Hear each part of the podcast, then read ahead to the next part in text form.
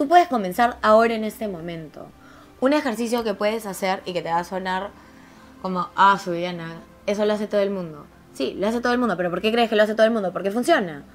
Mírate al espejo, pero no te mires, es más, mírate al espejo y ¿qué es lo primero que piensas cuando te ves al espejo? ¿Ah? ¿Qué es lo primero que se te viene a la mente? Uy, mira, ya me están saliendo arrugas. Y este grano, uy, no. Este grano no. Ah, estoy demacrada, no, mira mis ojeras.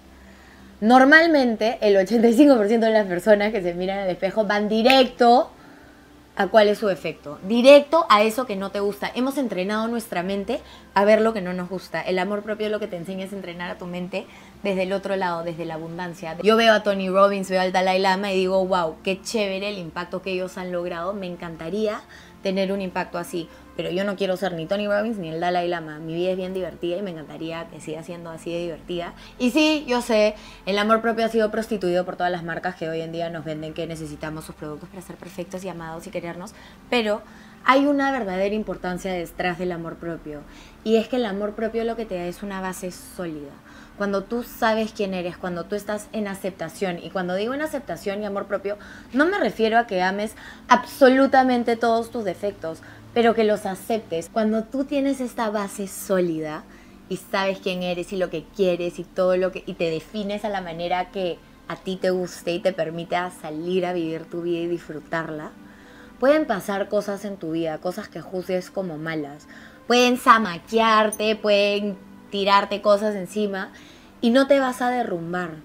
Porque la base de quién eres, el entendimiento, la aceptación y el amor que tienes por ti va a ser más fuerte y no va a permitir que te derrumbes. El amor propio y el crecimiento personal te permiten revisar tu forma de ser y de pensar, tu forma de ver. Y al permitirte esto y permitirte revisar cómo me veo a mí mismo, ya es un gran paso. Revisa, cuestiona, pregúntate, duda.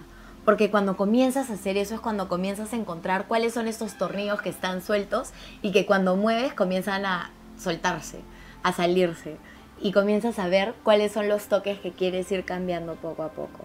El primer gran paso, que es el crecimiento personal y el amor propio, es poder revisar tu forma de ser y de pensar. Ese es el paso número uno que te permite comenzar a poner en contexto y comenzar a entender lo que te funciona y lo que no. Porque si te das cuenta, constantemente nos enfocamos en esos defectos. Entonces, si tú pones tus manos así como yo en este momento, si tapas tus ojos, y solo ves un puntito de lo que está al frente, te estás perdiendo de todo lo que está a tu alrededor. La motivación es como bañarse. ¿Tú te bañas un día y te dura por un mes? No.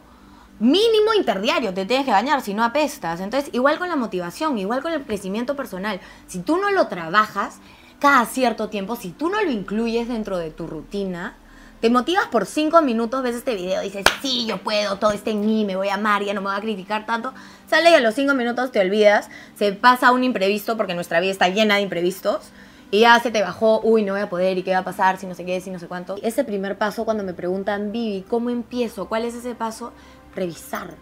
Es el poder poner en duda y en cuestión y revisar todo lo que soy hoy en día, pero cuando tú estás conectado con quién eres, cuando estás conectado contigo, cuando sabes lo que vales, cuando no estás buscando esa validación externa de tu mamá, de tu hermana, de tu novia, de la gente que te quiere, de tu familia, ahí es cuando no importa qué pase, no importa si hay un terremoto, puedes amaquearte, te puede doler, pero jamás te vas a derrumbar qué mundo interno estoy mirando. Eso es el amor propio.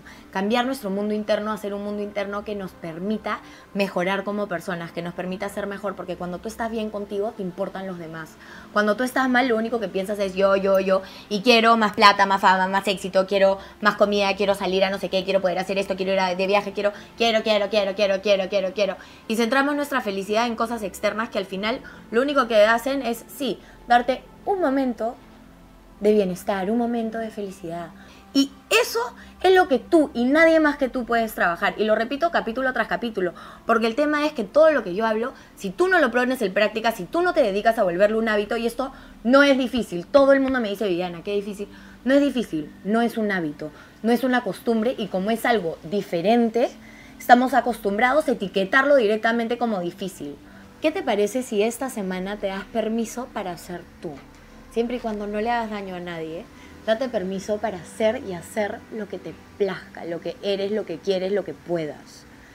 Y escucha esa conversación interna, escucha cuando se asoma tu crítico interior, escucha cuando vienen todas esas creencias limitantes, comienza a escucharlas para que las entiendas, para que las escuches, para que veas qué es lo que está ahí y así puedas comenzar a trabajar en ellas.